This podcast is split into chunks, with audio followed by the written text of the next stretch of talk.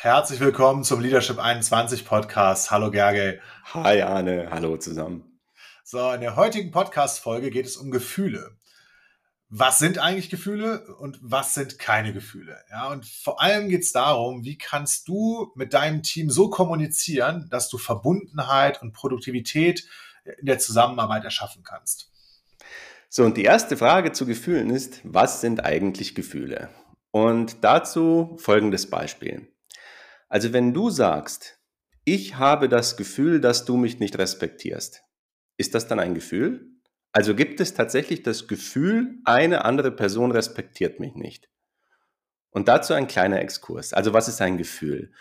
Und die Definition, die wir in unseren Seminaren dazu verwenden, die beruht auf der Beschreibung in Wikipedia. Und zwar steht dort, Gefühle seien Vorgänge in unserem Körper und diesen Vorgängen geben wir Menschen einen Namen. Und das ist dann ein bestimmtes Gefühl. Also wenn jemand zum Beispiel ein enge Gefühl in der Brust hat, dann kann das entweder Angst sein oder ein Herzanfall. Also es lässt sich tatsächlich nicht immer in jeder Situation für jeden eindeutig zuordnen. Und die Süddeutsche Zeitung hat dazu in 2014 einen Artikel geschrieben, in dem sie genau dieses Beispiel bringt und beschreibt. So, jetzt die Frage, also jetzt ist die Frage, ob es einen körperlichen Vorgang gibt, der uns Menschen signalisiert, eine andere Person respektiert mich nicht. Und nein, den gibt es nicht. Es gibt keinen körperlichen Vorgang, dem man ein Du respektierst mich nicht zuordnen kann. Es kann natürlich sein, dass du ein Gefühl von Trauer hast, weil du den Gedanken hast, jemand respektiert dich nicht. Oder dass du wütend wirst. Du respektierst mich nicht, ist aber kein Gefühl, sondern vielmehr ein Gedanke. Und das ist eine ganz wesentliche Unterscheidung. Handelt es sich bei etwas, das du als Gefühl kommunizierst, tatsächlich um ein Gefühl oder handelt es sich dabei um einen Gedanken? Wir haben in unserer Zusammenarbeit mit Teams ganz häufig die Erfahrung gemacht, dass, in den, also dass die meisten Zusammenhänge, die Menschen als Gefühle kommunizieren, gar keine Gefühle sind, sondern Gedanken. Aber wieso präsentieren Menschen denn eigentlich Gedanken als Gefühle? Und unser Eindruck ist, dass einige Menschen das aus zwei Gründen machen. Und zwar erstens, weil der Ursprung von Gefühlen eher beim Gegenüber vermutet wird. Also im Sinne von, weil du so gehandelt hast, deswegen fühle ich mich so. Und willst du, dass ich mich nicht mehr so fühle, dann stelle gefälligst du etwas um. Und das heißt dann, ich bin fein raus, die andere Person muss etwas umstellen. Und das ist aber bei Gedanken dann nicht ganz so eindeutig. Und der zweite Grund, den wir sehen, der ist, Gefühle genießen in der gesellschaftlichen Wahrnehmung so einen impliziten Wahrheitsgehalt. Also Gefühle seien ja etwas Persönliches, etwas Intimes und damit irgendwie etwas Unantastbares. Und häufig reißt die Aussage, dass jemand das Gefühl hat, nicht respektiert zu werden, aus, dass andere Menschen meinen, ja, die Person würde tatsächlich nicht von ihr respektiert werden. Ja? Oder als Person würde man von jemand anders tatsächlich nicht respektiert werden. Ähm, es gibt also auch sowas wie einen gesellschaftlichen Konsens. Wenn jemand das fühlt, dann sei das auch so. Gefühle sind aber kein Beweis für die Realität. So, und die wichtigste Frage ist, funktioniert es für eine positive und produktive Zusammenarbeit, Gedanken als Gefühle zu präsentieren? Mhm. Und dazu untersuchen wir mal, welche Konsequenzen das hat.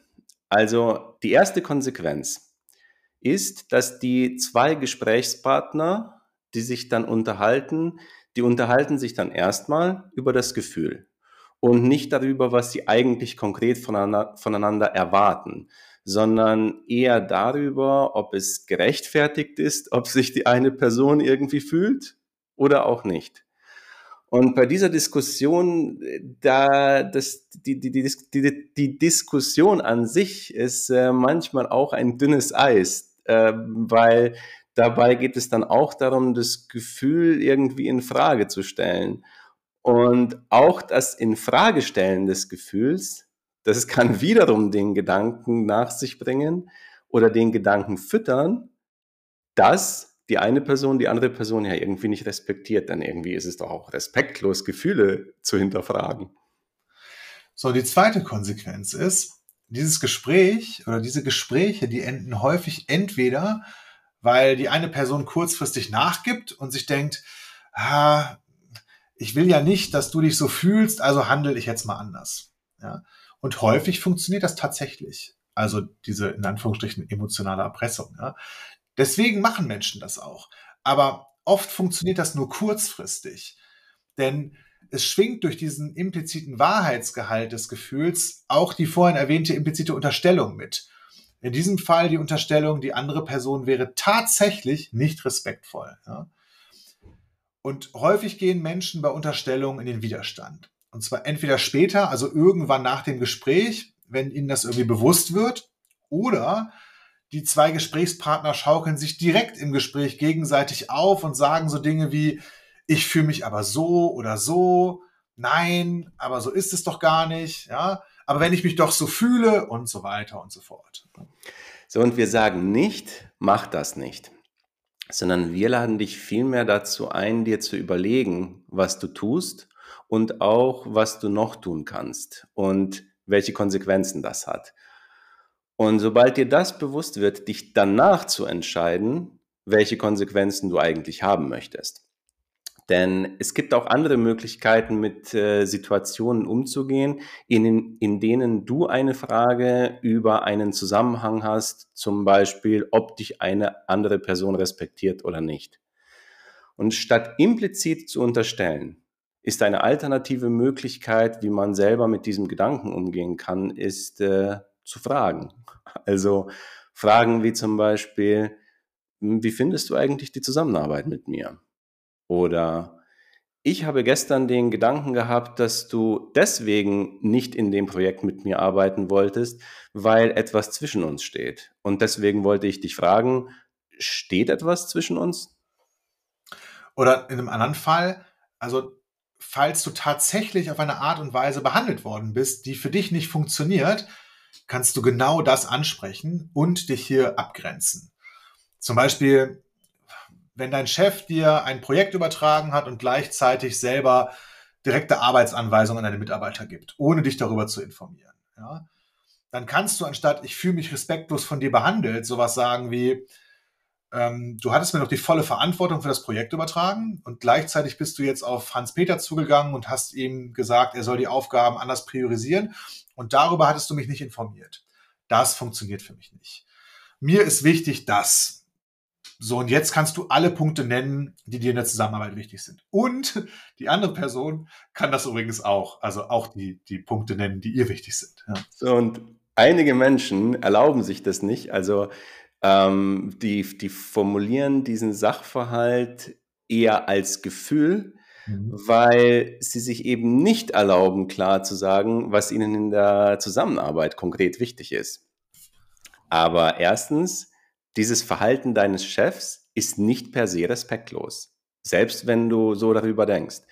Es kann auch sein, dass er dich unterstützen wollte oder dass er dringende Themen aus Respekt gegenüber deiner Zeit gleich direkt selber gemacht hat. Nur nehmen wir Menschen gerne Sachen, die andere gemacht haben und die für uns in irgendeiner Form nicht funktionieren, gerne persönlich.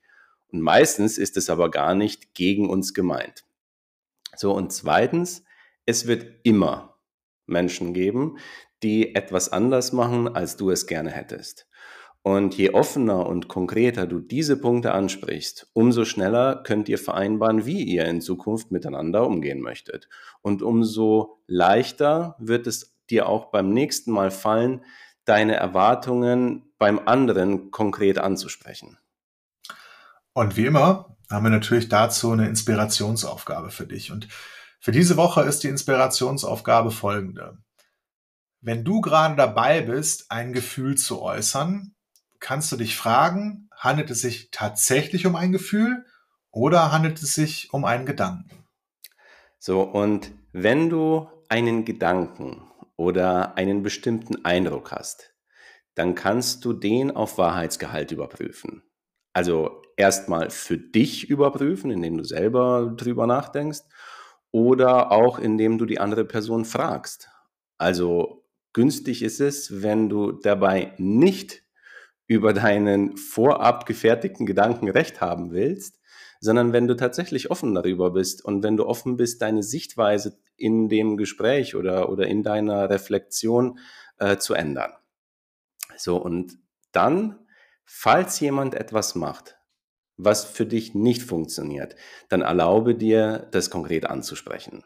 Und konkret anzusprechen heißt auch, ähm, oder klar anzusprechen heißt auch ohne Vorwurf und ohne Unterstellungen, sondern ganz klar. Und erlaube dir der anderen Person ebenfalls zu sagen, was ihr in der Zusammenarbeit mit dir wichtig ist. So, falls du wissen möchtest, wie du klar und respektvoll mit anderen Menschen sprechen kannst und das üben möchtest und Unterstützung und Empowerment an den Stellen haben willst, an denen du an eine Grenze kommst, ja, das ist bei vielen sowas wie ein Konfliktklärungsgespräch oder Entlastungsgespräche, dann melde dich gerne für unser achtwöchiges Online-Training Integrate an. Den Link findest du in den Show Notes. Und wir wünschen dir jetzt eine Woche in Klarheit und Empathie und sagen bis zum nächsten Mal. Ciao, ciao.